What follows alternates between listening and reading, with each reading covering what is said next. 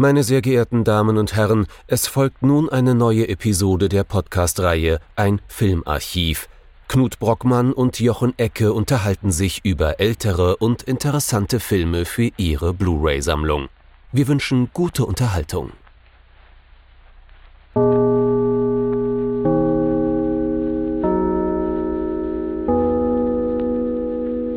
Hallo Knut. Hallo Jochen und hallo liebe Zuhörerinnen und Zuhörer zu einer neuen Folge von unserem Filmarchiv. Hätten wir es nicht äh, über die großartigen Weiten des Interwebs erfahren, um genau zu sein bei Twitter, liebe Grüße an Max von der Wiederaufführung, wir hätten es verpasst, dass zu Ostern, zu dem wir natürlich frohe Feiertage wünschen, je nachdem eurer Konfession, ähm, dass es dazu ja auch den Hashtag O-Western gibt und dass wir eigentlich äh, einen Western besprechen müssen, was wir gerne tun, auch wenn wir wissen, dass das auf Kosten unserer, der Menge unserer Zuhörer auf geht. Kosten der Quote geht, ja. Ganz genau. Und deswegen haben wir uns, obwohl wir eigentlich einen Eastern vorge äh, für uns schon vorgeplant hatten, uns zum Thema Western geneigt und wollen deswegen ein wenig an diesem O-Western teilhaben. Wie unter anderem die, sag ich mal, äh, Gatekeeper des O-Western, Cineca Couch, die zum Beispiel The Wild Bunch machen oder äh, der Spätfilm mit Butch Cassidy and the Sundance Kid, einer meiner liebsten 70er Jahre äh, Spätwestern oder halt eben auch äh, Wiederaufführung, wo der Max sich an einer Art von Audiokommentar zu The Last Sunset versucht hat. Ähm, wir verlinken euch das Ganze mal unten bei uns. Ne? Ähm, guckt euch gerne auch die anderen Sachen an. Ich finde das eigentlich eine wunderbare Sache, vor allem weil es sich ja um einen Film zu einem Datum handelt. Äh, ich finde, das ist doch ein schöner Hashtag, dem man auch ohne Probleme folgen kann, ohne dass man zu eindimensional wird. Also Oder schnell wir, durchgehört dann. Genau. Und wir können Nächst, auch alles nächstes hören. Jahr, nächstes Jahr kriegen wir mehr Beteiligung hin. Ja, das hoffe ich mal. Ähm, ich denke auch, da wird noch der ein oder andere dazukommen. Es gibt auch eine Letterboxd-Liste und ähm, da werde ich dann, sie ist auch von Max, da werde ich auch nochmal verlinken in unseren, oder du in den Show Notes, ähm, um genau zu sein. Ja, das heißt, wir haben einen Western besprochen. Und äh, was haben wir uns denn da ausgesucht? Doch den prototypischsten aller Western bestimmt, ja, oder? Total, total. Ähm, da, äh, da werden alle Erwartungen erfüllt, ganz genau. Ähm, es geht um Johnny Guitar. Äh, der hieß mal beim deutschen Release äh, Anno Dunnemal in den 50ern, wenn Frauen hassen. Aber mittlerweile auch in Deutschland Johnny Guitar von Nicholas Ray aus dem Jahr 1954. Und äh, ja, also ne, die Bösen haben einen schwarzen Hut und die Guten haben einen weißen Hut und am Ende gewinnen die Guten. Nur die Frage ist, wer sind denn die Guten und wer sind denn die Bösen? Und da fängt der Film an, dann doch spannend und interessant zu werden. Aber das hätten wir bei Nicholas Ray nicht anders erwartet, der ja einer der Lieblinge der Nouvelle Vague wurde.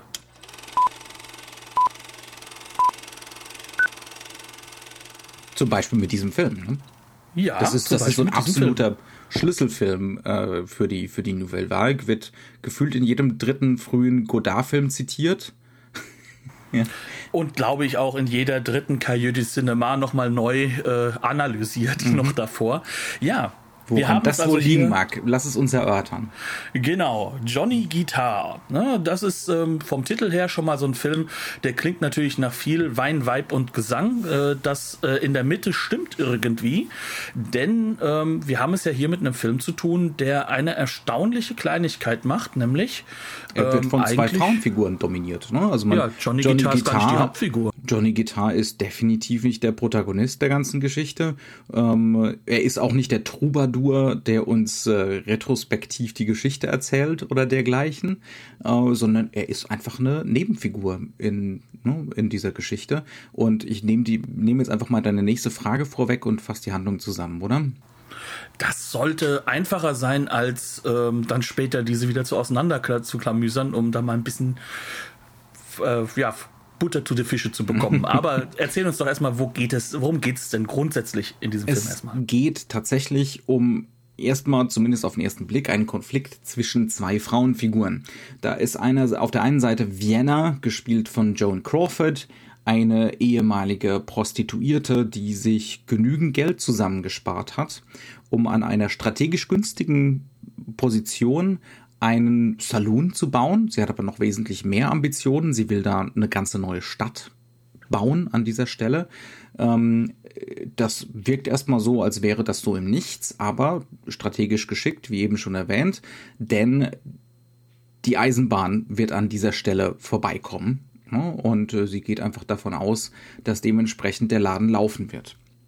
Das ist jetzt allerdings äh, eine Position, äh, die das Establishment nicht so gerne sieht. Dieses Establishment wird verkörpert von Emma Small, gespielt von Mercedes McCambridge, die ähm, die Bankdirektorin ne, da ihr Bruder verstorben ist, jetzt Bankdirektorin im, der, im nahen, nahegelegenen Städtchen ist. Und die möchte um jeden Preis verhindern, dass diese Vienna mit ne, dieser Neugründung, ähm, mit diesem Konkurrenzkapitalismus nebenan durchkommt. Denn das würde für sie sehr wahrscheinlich bedeuten, dass das eigene Städtchen an Bedeutung verliert, ne, während das neu entstehende Städtchen äh, um, um Vienna's Place äh, ja, an Bedeutung gewinnen würde. Ähm, ist ja nur eine Zugfahrt nebendran. Ne? Also ja. Es ist ja nur äh, demnächst wahrscheinlich für den Handel einfach viel strategischer. Ja, viel, genau, viel, viel günstiger. Und ähm, ja, diese Vienna hat um sich herum äh, jede Menge Leute versammelt, die ihr dabei helfen. Es wird relativ deutlich gemacht, relativ früh, dass äh, sie sich da sehr solidarisch verhält. Äh, jeder von ihnen hat einen Anteil an diesem Neubau. Jeder von ihnen wird damit profitieren. Auf der anderen Seite steht eben dieses äh, ne, Establishment verkörpert von Emma Small. Äh, da stehen aber natürlich jede Menge andere Leute noch hinten dran. Ähm, ein Großgrundbesitzer beispielsweise. Ähm, und was Emma Small jetzt versucht, das wird relativ bald auch deutlich, sie versucht, äh, Vienna Straftaten anzuhängen. Könnte man so sagen, oder? Äh, sie bezichtigt sie, ähm, das, ihren Bruder umgebracht zu haben, später auch noch eines Banküberfalls. Ähm, und äh, damit will sie sie will sie Vienna möglichst schnell an den Galgen bringen. Und so. damit im Endeffekt äh, dieses neue Städtchen im Keim ersticken. Ganz genau, ne? mhm. darum geht's. Ähm, was hat jetzt Johnny Guitar damit zu tun? Es gibt noch äh, diverse quasi Outlaw-Figuren, die aber auch stark gebrochene Outlaw-Figuren sind. Ne? Die funktionieren nicht so wie, wie die Standards. Er ist vielleicht am nächsten dran. Er ist der ehemalige Liebhaber Viennas, der, den sie zu sich gerufen hat, fünf Jahre nachdem sie sich eigentlich getrennt hatten, weil er auch an diesem Projekt teilhaben soll. Ne? Und äh, es soll natürlich auch darum gehen, die alte Liaison ne, unter besseren finanziellen Vorzeichen vielleicht nochmal wieder aufleben zu lassen. Genau. Wobei es, glaube ich, hauptsächlich auch darum geht, ähm, dass der gute Mann für Security sorgen kann. Besser genau, als ne? die Coupés zum Beispiel. Ja, weil er einen entsprechenden Ruf hat äh, als Gunfighter. Und dann gibt's noch äh, eine Gruppe von ja, Hallodris um äh, einen, einen, einen sogenannten Dancing Kid herum. Ähm, der wird gespielt von, lass mich nochmal schauen. Scott Brady. Äh, Scott Brady, äh, die auch bezichtigt werden, Outlaws zu sein, es aber zumindest am Anfang des Films definitiv nicht sind. Ähm, not for lack of trying, die sind selten zur richtigen Zeit am richtigen Ort, um irgendwelche krummen Dinger durchzuziehen. Äh, sie sind tatsächlich Besitzer einer versteckten Silbermine, die allerdings äh, kein Silber mehr hergibt. Ähm, ja, das sind eigentlich so die wichtigsten Parteien und das ist so ganz grob die Handlung. Jetzt könnte man sagen, hm, äh, ja, jetzt gibt's da also einen Outlaw, ne, diesen Johnny Guitar und der sorgt dafür zusammen mit Vienna, dass dieses Establishment besiegt wird, ne, und dass diese das bessere Städtchen gewinnt. Dann haben wir unsere City upon the Hill und äh, damit ist die Sache auch gegessen. Aber Nicholas Ray hat an einer derartigen Handlungsentwicklung rein gar kein Interesse und das vermittelt er uns von der ersten Einstellung ab. Also um genau zu sein, ähm, alleine dieses Hervorheben von dem immerhin titelgebenden Johnny Guitar ist ja schon ein mhm. Fehler. Weil mhm. eigentlich geht es in dieser Handlung um Vienna und Emma. Genau. Das ist, ja. also das heißt, wir haben es hier das mit sind die zwei, dominanten Figuren. Ja. Genau, wir haben hier zwei Parteien. Das sind zwei, äh, auch, auch kann man schon sagen, äh, verschiedene Lebensentwürfe. Das sind mhm. Lebensentwürfe mitten im Leben. Also keine der Figuren ist auch wirklich auf jung und toll geschminkt, sondern Joanne Crawford darf die circa 50 Jahre sein, die sie auch ist. Sie hat trotzdem natürlich an ihrer Attraktivität nicht so viel eingebüßt. Sie ist nun mal ein Movie-Star, ne? das sind Leute, die durchaus gut aussehen, aber sie darf eine sehr erwachsene Frau sein und sie ihre wird auch praktisch nicht auch. sexualisiert. Ne? Sie wird praktisch nicht sexualisiert in dem Film. Es geht um ihre Präsenz. Genau, und ähm, das heißt also, die, diese erste Idee, die man haben könnte, ja, da kommt jetzt der, äh, der, der Hero und äh, wird dann die Frau auf seiner Seite kriegen und dann sorgt er für Ordnung. Also mhm. das, was uns auch der Titel mitgibt. Ähm, das bietet das Ganze ja nicht. Auf der anderen mhm. Seite bietet dieser Film aber auch nicht das, was der deutsche Titel angedeutet hatte. Der versucht hat, eine Umdeutung vorzunehmen von dem, was wirklich da ist, mhm. nämlich dieses, wenn Frauen hassen. Und wie ja. kommt denn dieser Film auf die Idee, dass also, das ein Thema wäre? Der, der ist, der, der ist, ja, der kommt auf die Idee, weil er auf Biegen und Brechen diesen Film zu so einem Melodram es ist ein Melodram natürlich, ne, aber nicht ein solches umbauen will, wo es äh, halt privatistisch um starke Gefühle geht. ja, das sind einfach genau. zwei Frauen und die können sich nicht ausstehen und deswegen bekriegen sie sich. Äh, während der eigentliche Konflikt ist, und das ist ja für einen Western auch schon höchst ungewöhnlich, es gibt hier kein Land mehr, das zu befrieden wäre. Es gibt hier keinen wirklichen Konflikt mehr zwischen verschiedenen Gesellschafts ja, Konzepten oder Ideen. Es gibt auch keine hm. christliche Agenda mehr, die City upon a ja. Hill zu bauen. Ja, also, genau. also sozusagen nee. dieses, dieses, dieses Neubringen. Das Establishment, das sitzt. Ja. ja. Die Bank sitzt in Form von Emma Small, der Großgrundbesitzer, dem äh, jedes Stück Rindviech äh, in 500 Meilen Umgebung gehört, die sitzen da schon und ähm, das Kapital regiert. ähm, vollkommen. Ähm, und es geht um Besitzstandswahrung und äh, gleichzeitig um Repression. Ne? Also das, äh, der, der Film wird immer mal wieder so gelesen als auch so ein Western der, der psychosexuellen Perversion. Das steht jetzt gar nicht so sehr im, äh, irgendwie äh, zentral im Film, aber es werden natürlich immer wieder Andeutungen gemacht. Ne? Es besteht durchaus die Möglichkeit, dass es zwischen Emma Small und ihrem Bruder äh, sowas Inzestuöses gegeben haben könnte oder zumindest, dass er ihre Sexualität ne, ähm, stark unter der Knute hatte. Ähm, es gibt, ne, also so, da gibt's alle möglichen Nummern, die hier so unterschwellig am Laufen sind. Ähm, und Nicholas Ray hat's ja durchaus auch mit äh, der Psychotherapie. Ne? Und also das ist auch durchaus so gewollt. Ne? Also das sind lauter repressive Figuren, ähm, insbesondere diese Emma Small, die mit sich auf einer sexuellen Ebene nicht im Reinen ist. Aber das ist trotzdem nicht das Zentrum des Films. Das Zentrum des Films ist, dass hier ein Establishment schon ganz fest im Sattel ist und das verteidigt sich mit allen Mitteln.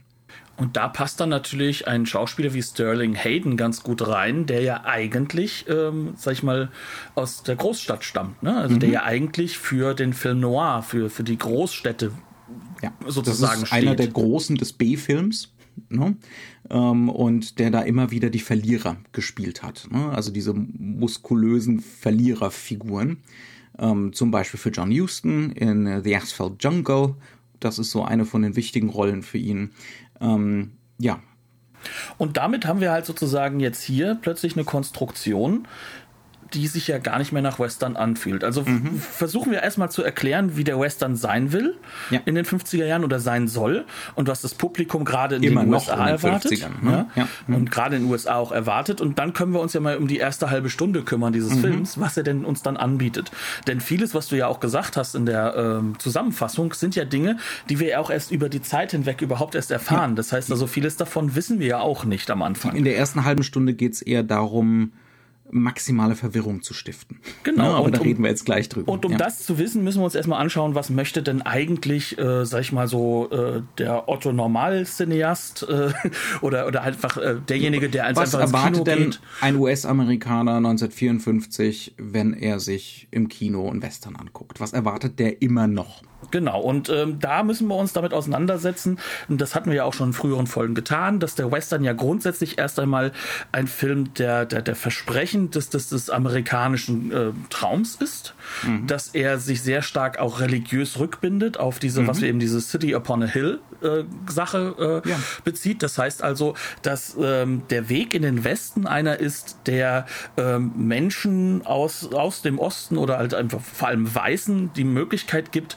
mhm. Ihr eigenes Land zu finden, ihre eigenen ja. Städte zu gründen, auf ihren eigenen, auch, auch religiösen, aber vor allem auch gesellschaftlichen Ideen hinweg mhm. und damit eine christliche Utopie. Eine christliche schaffen. Mhm. Utopie ja. zu schaffen, in der sozusagen so eine Art äh, marktwirtschaftliche äh, Welt sich mit christlicher Glaubenswelt extrem vereint. Das Marktwirtschaftliche kommt aber wirklich aus diesem, aus diesem filmischen Mythos heraus, mhm. weil wir befinden uns ja sozusagen schon in einer marktwirtschaftlichen ja. Welt und wir befinden uns auch in einer Phase, in der es ja auch zu einer Art von Konsolidierung der Gesellschaft in den USA wiederkommt. Und mhm. diese Konsolidierung, die kann man ja sehr, sehr stark daran betrachten, wenn man sich an diese Border Stories dann halt gewöhnt. Und wir müssen jetzt wirklich all diese Sachen ausschließen, die wir jetzt so von Italo-Western, Spätwestern äh, mhm. und so weiter kennen, sondern im klassischen Western geht es genau darum, dass an dieser Border äh, eine moralische und auch dementsprechend dann später auch eine gesellschaftliche Grundhaltung sozusagen erkämpft wird und mhm. auch erarbeitet genau. wird.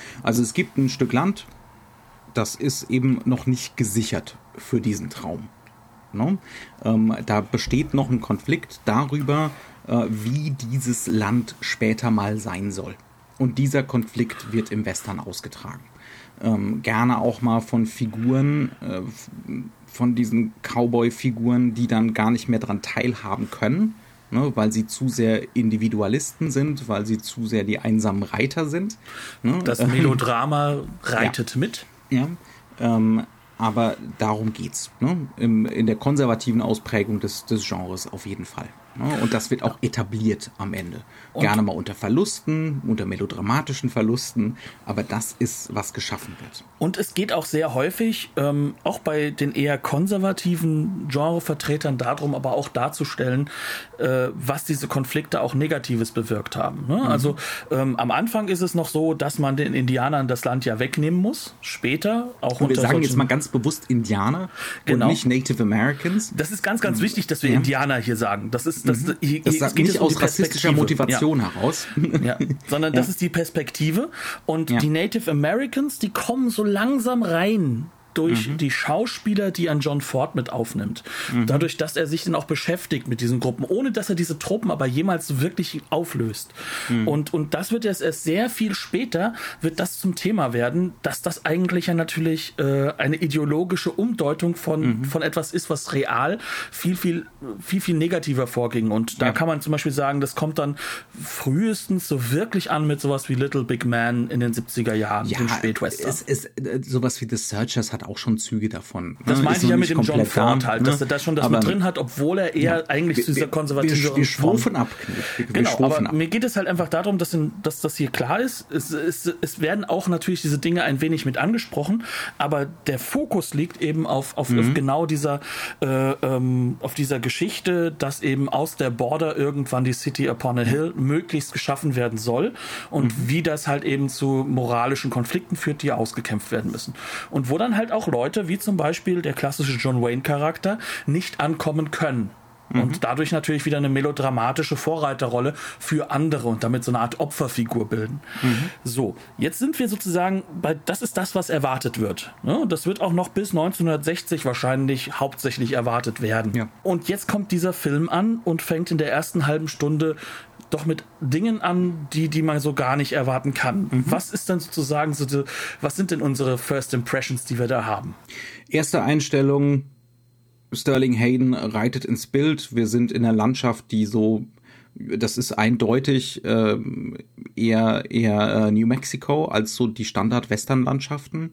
Ähm, er reitet ins Bild und plötzlich explodiert irgendwas im Hintergrund.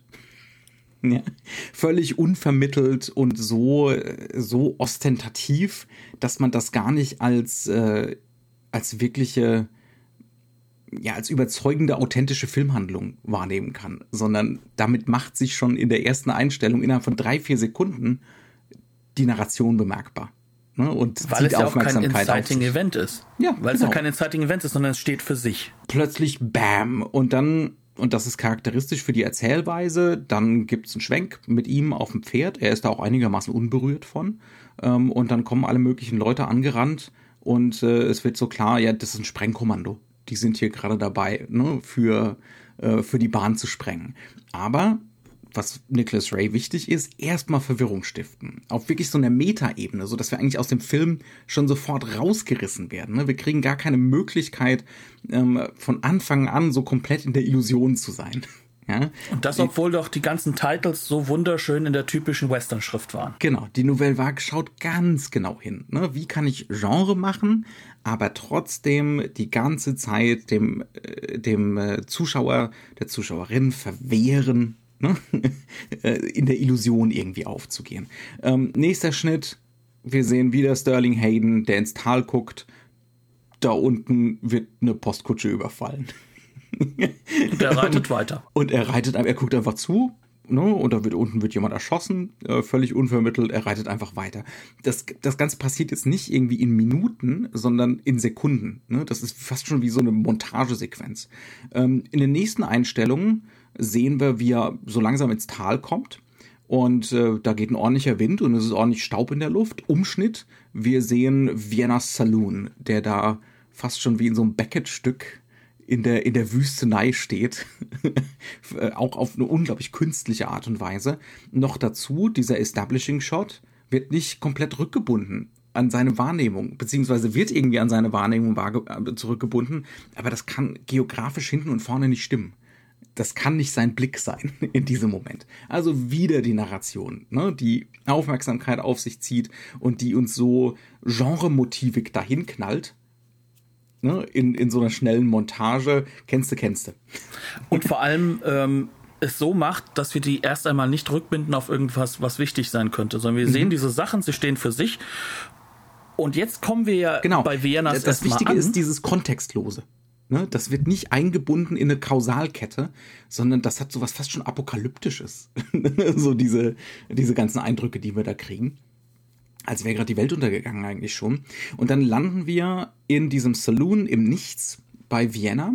Und anstatt dass uns jetzt, wie es in, im klassischen Hollywood-Kino eigentlich üblich wäre, binnen Minuten sämtliche Figurenmotivationen und ihr Verhältnis zueinander ne, dahingeschmissen würde, ähm, so dass man das Ganze viel leichter einschätzen kann und vorhersehen kann, was passiert, kriegen wir Uneindeutigkeiten. Eine halbe Stunde lang kriegen wir da Uneindeutigkeiten reingeschrieben, äh, entgegengeschmissen, am laufenden Band, ähm, inszeniert als Kammerspiel. Wir sind nur in dem Saloon.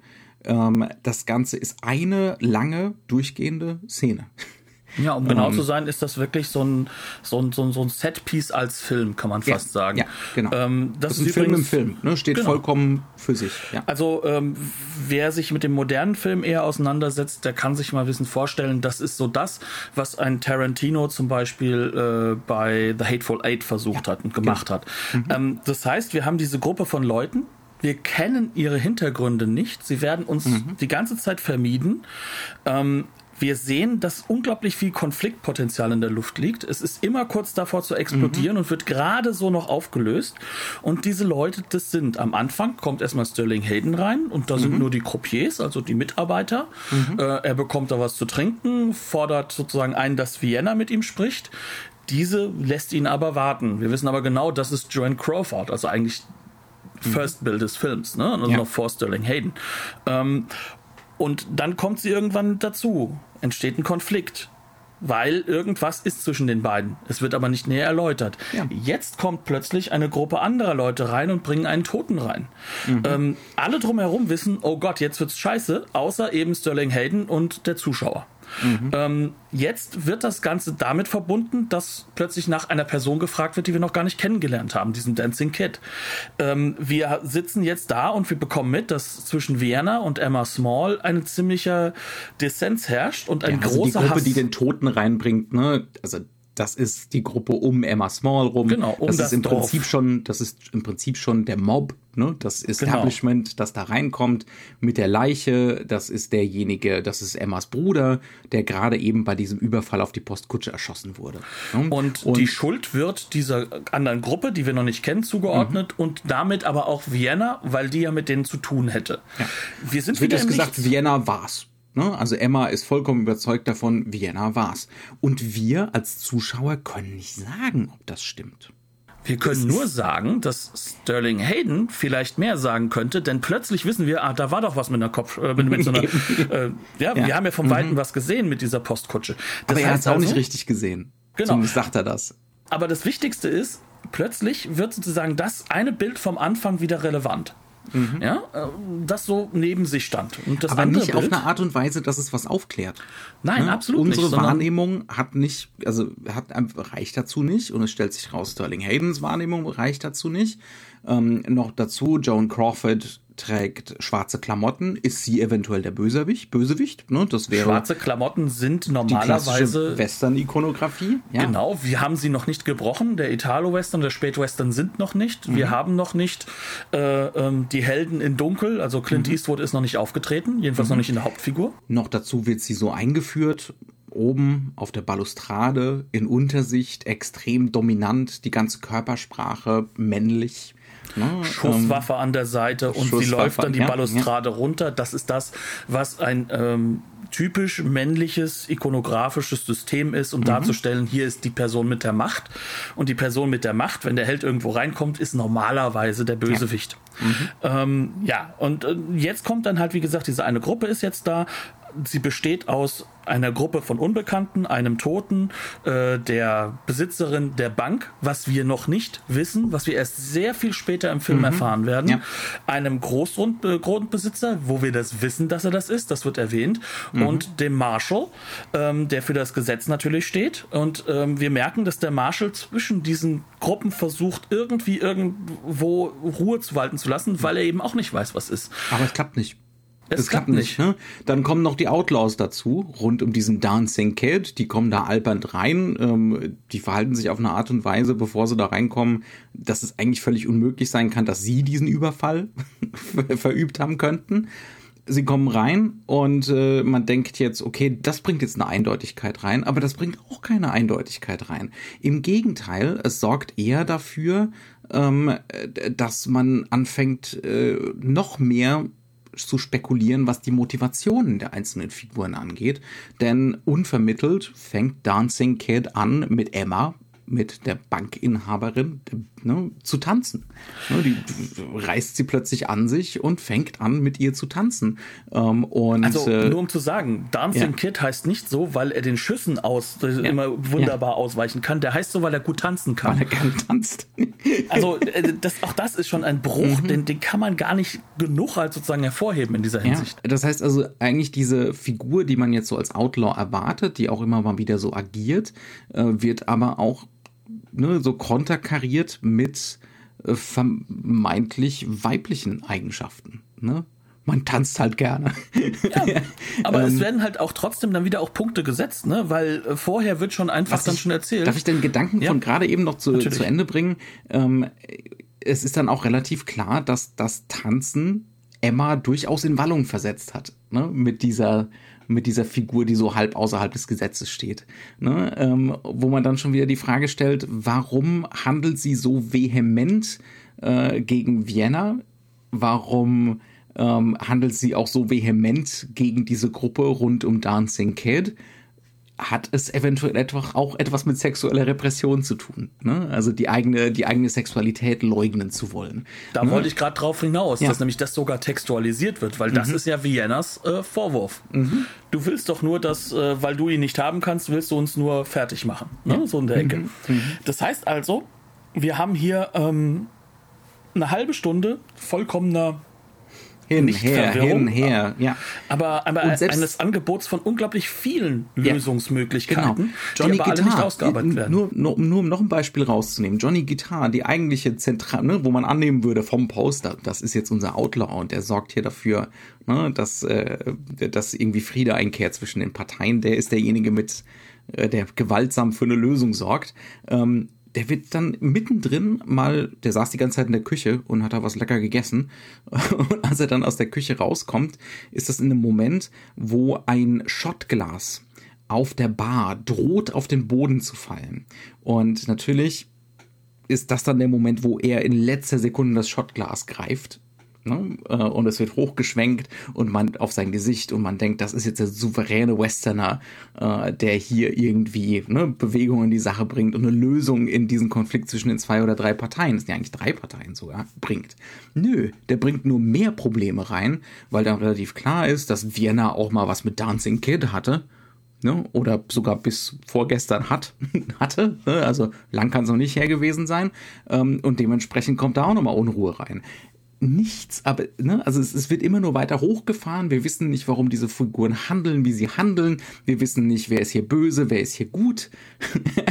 Übrigens, ähm, die Lösung von Johnny Guitar ist, er spielt Gitarre. Genau. Ich, also er hat gar keine Schusswaffe bei sich. Er, mhm. Ihm fehlt das wichtigste Insignium des ja. Helden, der da eine Lösung bringen könnte. Und zwar war wahrscheinlich mit seiner äh, Befähigung an der Waffe und damit seiner Potenz, ja. äh, da Gewalt mit mhm. Gewalt was zu lösen. Und das alles wird hier nicht aufgelöst und wird hier gar nicht ja. erlaubt. Und wir haben das Wichtigste noch gar nicht erwähnt oder nur so gestreift bisher. Wir haben hier zwei Frauenfiguren, die sich gerade als die zentralen Figuren herauskristallisieren. Joan Crawford ist for all intents and purposes unsere Pro Protagonistin, nicht Johnny Guitar. Und die verhalten sich wie Männer. Absolut. Ja, von, von die vorne bis hinten. sich wie Männer, ja. sie übernehmen die Insignien der Männer. John Crawford hat die Schusswaffe und mhm. es ist relativ klar, dass sie damit umgehen kann dass sie wahrscheinlich im Raum so mit äh, von ihren eigenen Leuten her am besten sind auch beide durch die Klamotten, kann. die sie tragen, andro androgynisiert. Hm? Genau, mhm. es geht nicht um eine Sexualisierung durch die Waffen, ja. äh, durch, durch, die Waffen schon, aber äh, nicht durch die äh, äh, durch die Klamotten. Ähm, und es ist definitiv auch so, dass äh, sie auch, wie sie geschminkt werden und vor allem wie auch ihre Haare tupiert sind, mhm natürlich kann man sagen, okay, das passt in die Zeit ja. und alles drum und dran, aber es ist sehr bewusst auch so gestaltet, dass, dass wir halt wirklich so eine Art von, von Desexualisierung mhm. wahrnehmen sollen. Ja. Ähm, beide also, um kurze genau Haare. Sein, beide mhm. kurze Haare, beide sehr, sehr streng in ihrem Auftreten mhm. und beide in ihrem Verhalten sehr wie wir es gesagt haben, männlich. Mhm. Und das geht so weit, dass äh, Mercedes McCambridge, die eine fantastische Rolle hier spielt, von Anfang an als die Unsympathenrolle klar gemacht wird. Mhm. Aber wie macht sie das? Sie schauspielert den Wahnsinn, den ein männlicher Bösewicht mhm. in diesen Filmen normalerweise darstellt. Mhm. Auf der anderen Seite hat sie shifty aber nicht die Eyes, Shifty Eyes. Ja, andauernd das Blecken mhm. der Zähne. Mhm. Sie bleckt die Zähne. Ne? Ja. Das ist so, das ist ja so ein typisches. Das, das klingt jetzt so, als würden wir uns widersprechen, wenn du da gerade sagst, ne, sie ist ja doch von Anfang an eindeutig. Ähm, sie ist nicht so eindeutig, dass man dann davon ausgehen würde, das ist die Bösewichtin. Ne? Das Kann ist, sie gar nicht ja. sein eigentlich, weil sie trägt nicht die richtigen Farbinsignien. Genau. Sie hat den falschen Farbkodex an. Mhm. Und John Crawford trägt schwarz. Die ja. muss die böse sein. Mhm. Also das ist, äh, ganz ehrlich, äh, das ist noch bis in die 60er hinein absolut eigentlich Gesetz. Ja. Und das zu brechen, dafür brauchst du einen sehr, sehr guten Grund, und um damit muss, durchzukommen. Man muss jetzt auch noch dazu sagen, all diese Strategien, den Zuschauer gehörig zu verwirren, inklusive dieser genialen Strategie, Frauen eigentlich in Männerrollen zu besetzen.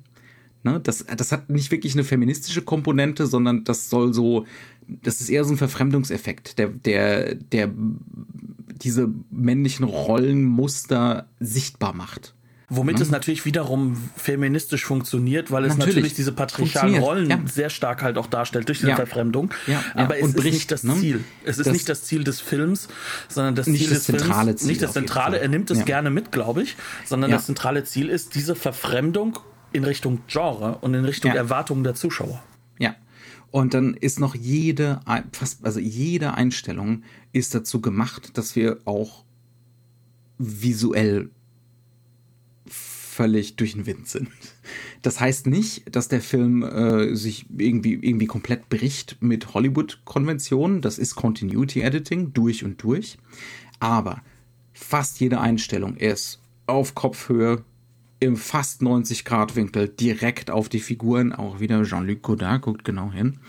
Ähm, dann ist das Licht so gesetzt, dass zwar die Figuren, die Protagonistinnen und Protagonisten im Vordergrund heller sind als die, die dann weiter in den Hintergrund gestaffelt werden, aber kaum. Es ist nur ganz wenig. Ähm, und dann werden da jede Menge Menschen auf engstem Raum, obwohl das schon, äh, das ist nicht Scope, sondern Widescreen. Ne? Ja, ist, Der Film ist schon, ist schon Widescreen. Ähm, also es geht letzten Endes darum, visuelle Verwirrung zu stiften. Man Und- weiß nicht wirklich, wo man hingucken soll. Also beziehungsweise das ist ein bisschen machen. übertrieben. Ja. Genau, platt, verwirrend, voll. Wo gucke ich hin? Ja. Und vor allem durch diese Plattheit soll alles herangezogen werden. Das Ja. heißt also, die Wichtigkeit welcher Figur, also das heißt, dieses, dieses klassische Mise en scène auflösen, ähm, die, die Machtkonstruktionen, die werden zwar auch mal gemacht, wir haben das ja gesehen mit dem Thema, äh, wie Vienna die Treppe runterkommt, aber grundsätzlich ist es eigentlich so, dass eben genau das verhindert wird. Das verhindert wird, wirklich da eine glasklare Mise en scène Lesart herauszufinden, Ja. durch diese Plattheit, durch dieses Heranziehen aller Figuren auf fast die gleiche Ebene. Ja. Und das Und ist es hat auch so eine ungeheure Enge. Ne? Also es wird immer so ganz knapp über den Köpfen wird die Kadrage abgeschnitten. Also es, es, ist- es ist eine wahnsinnig klaustrophobische Welt. Das setzt sich im Übrigen auch bei den Außenaufnahmen sofort. Ja, also selbst die Außenaufnahmen, die sind ganz akribisch so kadriert, dass wir bloß nicht diese western-typische Weite bekommen. Und das Western-typische müssen wir hier unterstreichen, denn darum Ja. geht es. Es geht um die Weite des Landes. Es geht um Ja. die Freiheit, die genau, sozusagen ja. in, in eine Möglichkeit, ne, Form das Potenzial, wird. das genau. Potenzial des Landes. Nee, nee, nee, hier ist schon eng. Hier ist alles schon eingepfercht. Es ist alles schon durch. Es ist alles schon erledigt. Darum, ähm, darum geht's in diesem Film zu erzählen. Ähm, der, der Western ist eine Lüge. Ne? Das Western-Genre ist eine Lüge. Ähm, das war alles sehr, sehr schnell durch. Ne? Also diese, diese Idee von das ewige Potenzial, ähm, das ist eigentlich Quatsch. Und ich glaube, Die Realität ist klaustrophobisch und gewalttätig. Ja, oder, oder jedenfalls diese filmische Realität. Denn Mhm, ja. da, und das ist ja auch etwas, was, was äh, ein amerikanisches Publikum zu dem Zeitpunkt, also der war in Amerika ein Riesenflop. Mhm. Und äh, auch in den größten Zeitungen äh, wurde das Teil in der Luft zerrissen. Die, also die, das, die das- Amerikaner waren dann noch nicht, da haben wir ja im Vorgespräch drüber geredet, die waren da noch nicht so weit. Ne? Die In Europäer Europa? Schon. Die hatten einen anderen Bezug zum Mhm. Western. Da hatten sie ja schon diesen Bezug. Also der Italo-Western als, als äh, etwas, wo, wo dann halt einfach der Bezug immer weniger hin zum klassischen gesellschaftlichen hingeht, so wo dann so eine neue äh, Neo-Gesellschaftskonstruktion aufgebaut wird, vor allem aus dem Mexikanischen heraus. Ne? Ähm, der, der nimmt das ja auf. Ne? Sozusagen die Schusswaffen werden immer wichtiger, äh, dieser explodierende Sound von den Pistolen.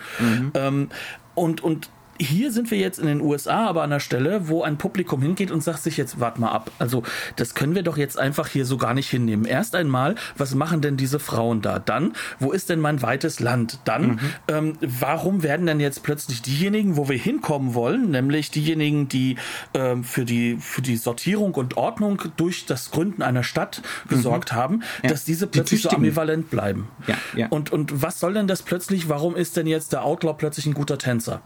Ähm, und, und das Ganze wird dann nachher noch weiter höher gedreht, denn Mhm. wir stellen fest, Sterling Haydens Johnny Guitar hieß mal früher Johnny Logan und der ist ein hervorragender Schütze. Mhm. Aber er hat die Waffe abgelegt. Warum sollte er das getan haben? Wir stellen fest, dass Vienna ähm, sich wirklich an den amerikanischen Traum gehalten hat, mit Mhm. der Andeutung, dass das auch über Prostitution gelaufen ist. In Klammern, Sergio Leone passt mit diesem Plot übrigens auch hervorragend Mhm. auf. Das ist Once Upon a Time in the West, das ist die Kernstory dort. Wo, ja. und, und auch da kommt dann äh, ja eine Umdeutung des Outlaws her. Ne? Nur, dass wir es mal im Hinterkopf halten. Und, und jetzt sind wir hier plötzlich, wir haben diese Frau, die eigentlich diesen amerikanischen Traum perfekt gelebt hat, die ehrlich damit umgegangen ist, die clever war, die genau das gemacht hat, was eigentlich sozusagen vorgegeben ist, die da auch noch noch alle Anteile des, also da, das ist natürlich auch ein zusätzlicher Konflikt, der hier ausgetragen wird. Die ist natürlich nicht Kommunistin, auch wenn sie immer wieder das rote Halsband trägt durch den ganzen Film hindurch. Ne? Aber ähm, die steht zumindest für sowas wie eine soziale Marktwirtschaft. Ne? Es geht Eine Solidarität und unter eine allen, ja. Solidarität, äh, auch für, für so eine Meritokratie. Sie ist die Chefin, weil jeder sie als solche anerkennt. Und größten weil Respekt sie die Leute, hat. genau, Ja. weil sie die Leute halt aber auch mit Respekt behandelt und weil sie sie selbst meistens aus der Gosse holt. Ja. So, und diese Figur mit allen um sie herum, und das ist jetzt was für den Rest des Films passiert, die wird gejagt, geschunden und ruiniert. Und das von einer Gruppe von Leuten, die eigentlich laut dem klassischen amerikanischen Western-Muster mhm. genau das gemacht haben, was von ihnen verlangt wurde. Und jetzt müssen wir uns mal diese Lesart vorstellen. Wir haben diese Leute, die bestehen, es gibt dann einen Mob, der dann entsteht, mhm. weil man Rache üben will, spätestens in dem Moment, in dem dann nämlich Dancing Kid mit seiner Truppe wirklich einen Überfall auf die Bank von Emma mhm. äh, ausführt. Ja. Und zwar während Emma äh, gerade auf der Beerdigung ist mit dem ganzen Dorf. Ähm, ist natürlich eine ganz zynische Sache. Wir haben aber mitbekommen, dass. Die haben äh, keine andere Wahl dass das, die gar keine das, andere ja. Wahl haben mhm. mehr und dass sie eigentlich bisher verhindert waren. Also sie waren gar nicht in der Lage dazu, zu Outlaws zu werden. Sie sind mit diesem Versprechen ja auch in den Westen gekommen. ähm, also es wird klar, dass Dancing Kid eigentlich New Yorker ist. Mhm. Ähm, aber aber sie, sie konnten dieses Versprechen nie, nie für sich einlösen. Mhm. Und jetzt machen sie das und das Ganze wird plötzlich... Weil ihnen, weil ihnen gedroht wird, ne? sie sollen ja innerhalb von 24 Stunden abhauen. Sonst nichts. werden sie umgebracht. Ne? Ja. Genau. Sie haben sich da was aufgebaut, sie haben ein Haus, sie haben ihre Mine, ähm, ne? sie haben ihre Gemeinschaft sozusagen unter sich und dann wird ihnen gesagt, ihr müsst jetzt hier sofort abhauen. Ja, und dann, dann sind sie gezwungen dazu, wenn sie mit, wenn sie abhauen müssen, dann wollen sie zumindest mit irgendetwas in der Hand weggehen. Und Vienna möchte nicht abhauen, wird mhm. aber damit reingerissen durch eine Deutungshoheit von wem? Der Bank. Mhm und des mhm. Großgrundbesitz. Ja. Die und sagen, so ist die Realität. Genau. Sie und die, da, ob sie es nun wirklich ist oder nicht. Ne? Also das lässt der Film ja auch offen, ob sie wirklich äh, diese, diese Outlaws einsetzen wollte oder eingesetzt hat für illegale Aktivitäten in der Vergangenheit. Das ist der Film vollkommen offen. Wir werden es nie erfahren. Ne? Das ist auch so eine Ambivalenz. Die ähm, Wahrscheinlichkeit aber, aber sehr gering. Die ist relativ so gering. Es ja. wird immer geringer, je länger der Film läuft. Genau. Ähm, äh, und aber Emma sagt, so ist die Realität. Und alle gehen mit. Weil auch, und das ist das Wichtige, auch der Großgrundbesitzer und damit wahrscheinlich der Arbeitgeber mhm. das auch sagt. Und ähm, der Einzige, der dazwischen stehen könnte, nämlich der Marshall, der wird aus dem Weg geräumt. Und das ist zwar bringen nicht direkt, äh, sag ich mal, äh, die beiden Akteure ihn um, aber es ist ihnen sehr recht, dass sie danach die komplette eigene Deutungshoheit ja. haben. Mhm. Und jetzt kommt natürlich ein Move mit rein, der ist faszinierend. Du hast vorhin schon von dem roten Halsband geredet. Mhm. Ähm, die Klamotten von Vienna werden immer farbenprächtiger und heller. Mhm. Und der Moment, in dem der Film eskaliert, hat auf der einen Seite eine komplett in weiß gekleidete Vienna mhm. und alle aus diesem festen Dorf dort sind plötzlich in schwarz gekleidet. Ja. Das ist rückgebunden in, in die schwarzen Logik. Anzügen. Das, das sind fast wie so Businessleute. Ne? Ja, aber der Grund ist natürlich, sie kommen direkt sie von kommen, der... Sie kommen von der Beerdigung, aber der Effekt ist natürlich... Aber ja. als sie mhm. losreiten und Emma natürlich sich voransetzt, fällt ihr auch noch ihr Trauerflor weg. Das mhm. heißt also, sie bleibt nur noch der schwarze Bösewicht. Mhm. Und das ist das, was dieser Film dann macht. Das heißt, diese Insignien derjenigen, die die braven, guten schaffen, ne? also man könnte fast so sagen, so, so, so zu dem schwäbischen, perfekten Dasein sozusagen zugeordnet werden sollen, die auch hingehen und die moralische Hoheit und damit mhm. halt natürlich auch eben dieses religiöse Versprechen des Westerns. Das ja. ist in dem Film jetzt als Filmsituation wird da nicht die Religion genommen, aber das, was dem Western eingeschrieben mhm. ist, ist damit drin. Das wird als Bigotterie ausgestellt und mhm. da sind die Bösewichter plötzlich. Ja. Sie handeln genau gegen diese Moral, die der Western eigentlich für diese Gruppe im Film immer vorgesehen mhm. hat und wo der Western Held diese schützen muss und sich selbst aufopfern muss, damit sie genau das leben können. Mhm. Und hier sind sie plötzlich die Bösewichter. Und das nicht zu schlecht. Jetzt wird ja. gelyncht, jetzt wird äh, versucht, äh, alles Mögliche an Leuten umzubringen. Die mhm. lassen gelogen. keinen Stein auf dem anderen. Es wird gelogen. Ne? Ohne und Ende. solange die Bank und äh, äh, der Großgrundbesitz sagen, und ich nehme jetzt extra die Namen und Geschlechter weg, ne, ja, ja. weil es geht hier um die Institution, solange wird das auch, wird dem auch gefolgt. Mhm. Und jetzt können wir uns mal überlegen, wir haben hier ein amerikanisches Publikum, mhm. dem dieses Western-Versprechen Versprechen zutiefst eingeschrieben ist. Mhm. Dass seit den 40er Jahren ähm, immer wieder auf der einen Seite diese komische dunkle Welle da, diese dunklen Filme mhm. aus dem Film Noir haben, aber die halt eben, wenn sie in Western gehen, dieses Versprechen. Die aber oft halt was Privatistisches haben. Ne? Also genau. viele von den Noirs haben genau diese Idee, ne?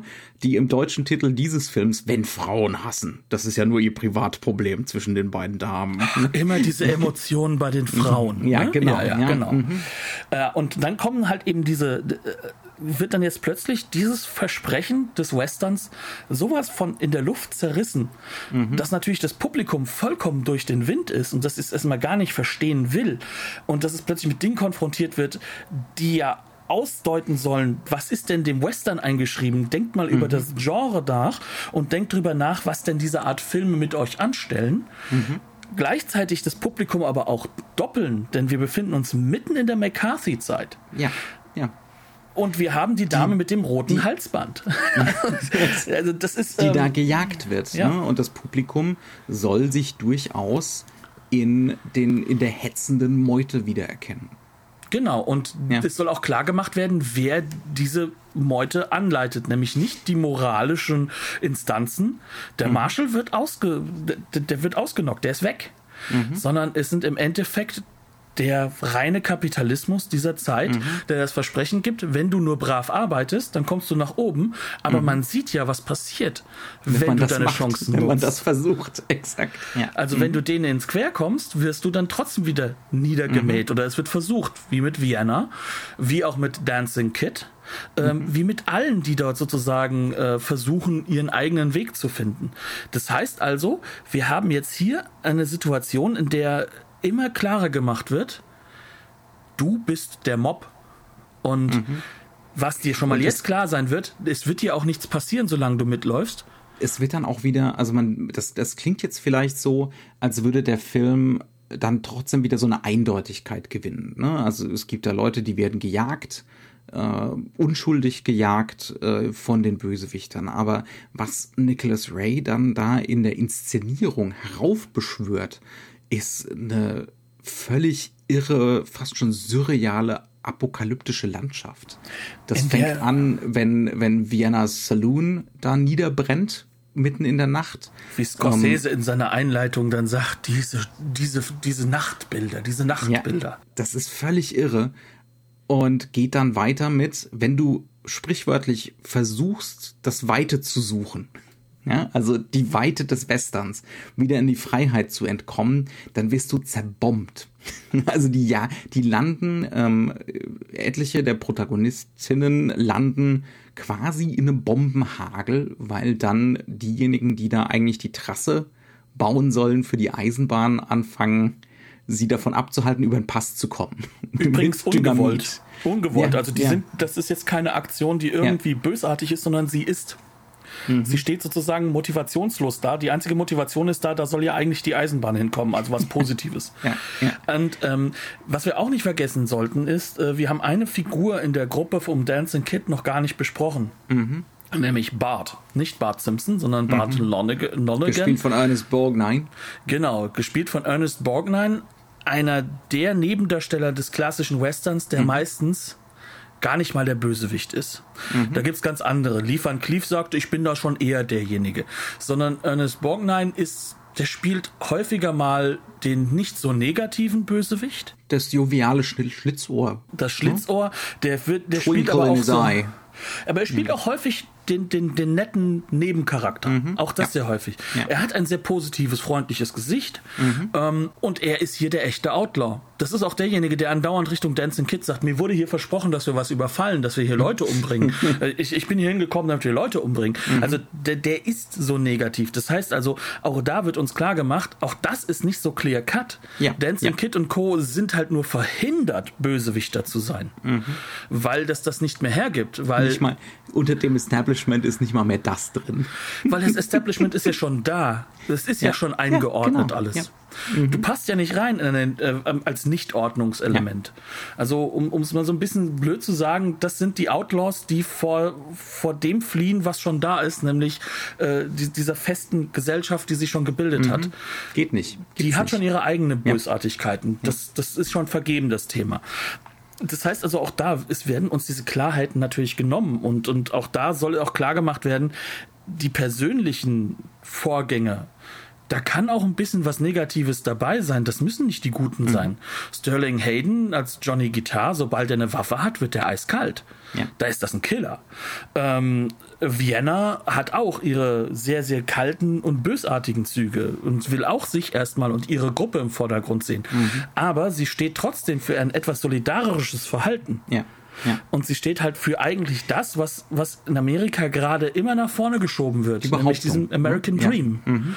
ja und sie führt den aus und es wird dann klar gemacht, nee, das geht hier nicht. Und das innerhalb der McCarthy-Area ist das natürlich in Hollywood ein ganz wichtiges Thema. Möchte vielleicht echt nochmal unterstreichen, was das für Wellen schlägt. Also was man hier, was man hier so zum ersten Mal sieht, zusammen mit etlichen Franzosen, aber auch mit etlichen amerikanischen Filmemachern, diese Unmöglichkeit dieses Freiheitstraums. Ne? Italiener also dieses, gucken übrigens auch zu. Die, also dieses Darstellen von, hier sind Figuren, die danach suchen, aber das gibt's einfach nicht. Ich sag jetzt einfach mal, auf jeden Fall außer Atem. Ne? Äh, Jean-Luc Godard. Genau diese Idee, ne, von Anfang an ausgestellt mit der, mit der Belmondo-Figur in Außer Atem. Du kannst kein Gangster sein. Ne, das, das gibt's nicht. Du kannst das performen für eine Weile lang, diese Freiheit, ne, diese, diese, dieses Unerhörte daran, aber es ist einfach nicht die Wahrheit. Ähm, ich denke an Easy Rider zum Beispiel, ne, ein Film, dem auch ganz, ganz tief dieses Scheitern des Freiheitsgedankens auch von der ersten Einstellung an eingeschrieben ist. Das ist ja eigentlich gar nicht so dieser Hippie-Film. Das ist so faszinierend, dass es bis heute von den, ja, auch ja. vor allem von den Hippies noch immer als solcher gesehen wird. Das ist ein ja. unglaublich faszinierendes Missverständnis, der Film. Mhm. Oder Arthur Penn zum Beispiel, dann zehn Jahre später. Ne? Arthur Penn. Du kannst auch natürlich mit hervorheben ähm, den, den frühen Scorsese, der das mit dem, mhm. mit dem Gangsterfilm ja auch mit einarbeitet. Ja. Ja. Ähm, du kannst einarbeiten. Wir haben es schon eingangs erwähnt, Quentin Tarantino arbeitet sich bis heute an Filmen wie diesem ab. Und an, an den Epigonen von Nicholas mhm. Ray. Das ja. darf man auch nicht vergessen. Dann hast du natürlich diesen, den ganzen Bezug zum Italo-Western, der dann sich wieder in Spät-Western mit reinzieht. Also das heißt, äh, du hast die Sergio Leone-Sache, aber du hast auch Clint Eastwood in den USA USA als werdender mhm. Regisseur, der das mhm. als, aus einer konservativen Blickrichtung und zwar mit einer gewissen Trauer auch ausarbeitet. Und ähm, wir dürfen seine Western da ganz und gar nicht vergessen, die das auch thematisieren. Ja. Ähm, das ist, das ist ein das ist ein werdender Vulkan, mhm. der aber zu seiner Zeit noch nicht das werden kann und der wirklich diese, diese Umdeutung durch Europa und dieses, dieses Rausnehmen der Emotionalisierung der eigenen gesellschaftlichen Situation mhm. benötigt, um, um wirklich das herauszuarbeiten, was der Film eigentlich damit erreichen will. Und das zieht dann aber in die USA zurück. Und das ist dann in den USA, mhm. hat das dann einen Rieseneinfluss. Und heute ist der Film gerade auch in Amerika sehr, sehr, sehr, sehr hoch angesehen. Ja. Das, ja. Ähm, aber natürlich kann er das in einer Phase nicht, in der äh, McCarthy unterwegs ist, in der mhm. äh, der, der, der, der eigentliche Drehbuch, Drehbuchautor. Der eigentliche ja. Drehbuchautor wahrscheinlich, das weiß man nicht, mhm. Ben Meadow gar nicht dabei sein darf. Das ist übrigens der, der sowas wie Asphalt Jungle und so geschrieben hat. Der mhm. kommt aus, aus diesem dezidierten Kritik am, am reinen Kapitalismus und mhm. an den negativen Folgen davon. Philip Jordan, aus der, der sehr häufig so eine. Äh, natürlich, ne, weil ich meine, nicht ohne Grund stand da auf der Blacklist. Ne? Genau, und, und ja. Philip Jordan mhm. ist halt so jemand, der hat für solche Leute sehr häufig seinen Namen hingegeben und natürlich dann auch die Credits eingeheimst. Ne? Aber das ist der offizielle äh, Autor. Roy Chancellor, der, der, der Buchautor, der hat sein Buch nicht wiedererkannt. Das hat nichts, rein gar nichts mit dem Roman mehr zu tun. Mhm. Und ähm, wenn wir uns das jetzt mal so irgendwie alles zusammennehmen und dazu dann noch sehen, dass dieser Film Methoden entwickelt, die dann im feministischen Kino hervorragend mhm. auch verwendet werden können, mhm. ohne dass er das vielleicht bewusst in den Vordergrund hebt, dann sieht man mal, was, was denn halt eben so eine Abarbeitung an Genre und an Genre-Motivik und der aktuellen gesellschaftlichen Situation, was das hervorbringen kann. Ja, was das für eine Sprengkraft haben kann. Also es ist auch heute noch, es ist ein unerhörter Film. Das ist auch so, also jetzt vielleicht auch für Leute, die es bis, bis hierhin geschafft haben, äh, obwohl sie vielleicht keine Western mögen. Das ist auch so ein Film für äh, ein Western für Leute, die eventuell keine Western mögen. Weil er einem auch erklärt, warum sie es nicht mögen und warum genau. sie vielleicht auch sehr viel Recht damit haben. Ja, ja. Ähm, also das ist immer noch ein Film, der hat eine, eine Unverfrorenheit und eine Unverschämtheit und eine, äh, eine wahnsinnige Direktheit ne, in seiner in seinem in seinen Regelverstößen, die sind Konstanten, ne? ähm, dieser, diese, dieser anti-autoritären Haltung, ne? die, auch, die da aus jeder Pore kommt. Auch, auch dieser Methode, mit Bildern gegen den Strich zu arbeiten, was ja, ja sonst ähm, ja. andere Mavericks wie, wie, wie äh, Anthony Mann ja auch machen, ne? mhm. ne? aber das halt so extrem auszustellen. Mhm. Ja. Das ist, ähm, das macht das bis heute Spaß und wirkt frisch. Auch heute noch absolut, absolut. Also man, man kann sich dem Film überhaupt nicht entziehen gar nicht. Also das ist so, man ist so hypnotisiert von der ersten Einstellung an, das ist, äh, das ist völlig irre. Ja, und damit, was haben wir jetzt zu unserem O-Western gemacht? Den Nicht-Western besprochen. Den Anti-Western besprochen. Und wir hatten schon so viele echte Western besprochen bei uns. Ja. Also wirklich, wir haben das Thema nicht verstanden. Bostjo, Bostjo. Ja, ne? gut. Ähm, was haben wir uns für eine Blu-ray angeschaut? Ähm, das ist die deutsche Blu-ray von Explosive, ne? Genau, ich, ja. Wenn ich mich recht entsinne. Das ist äh, die Restaurierung des Films von Anfang der Nullerjahre, glaube ich. Ähm, wunderschöne Restaurierung, prima Bild, hohe Bitrate, geht prima in Ordnung. Äh, an Extras gibt's nur eine dreiminütige Einführung von Martin Scorsese, äh, aber Onkel Marty geht immer in Ordnung. Natürlich, der macht uns enthusiastisch. Ja, der, der packt da auch in drei Minuten mehr rein, als die allermeisten das könnten. Und äh, kostet schmales Geld, ist sehr empfehlenswert. Genau. Und dementsprechend möchten wir euch nur darauf hinweisen, der O-Western bedeutet nicht nur Ostern, sondern vor allem auch Western. Das heißt also, äh, was wir uns sehr freuen würden, ist, wenn ihr euch auch vielleicht die Zeit nehmt und ein paar Western schaut und vielleicht auch die anderen Podcasts, die wir anfangs erwähnt haben, die wir euch auch nochmal mhm. verlinken, zu dem Thema vielleicht auch anschaut, äh, anhört dann in diesem Falle. Mhm. Ähm, ja, ansonsten bleibt uns gewogen, habt eine schöne Zeit, genießt die freien und freien Tage, falls ihr das zeitnah hört und äh, ja, auch gerne könnt ihr uns kontaktieren, uns ein Lob da lassen. Wir würden uns sehr freuen und würden dann sagen, bis zur nächsten Woche. Tschüss. Bis dann.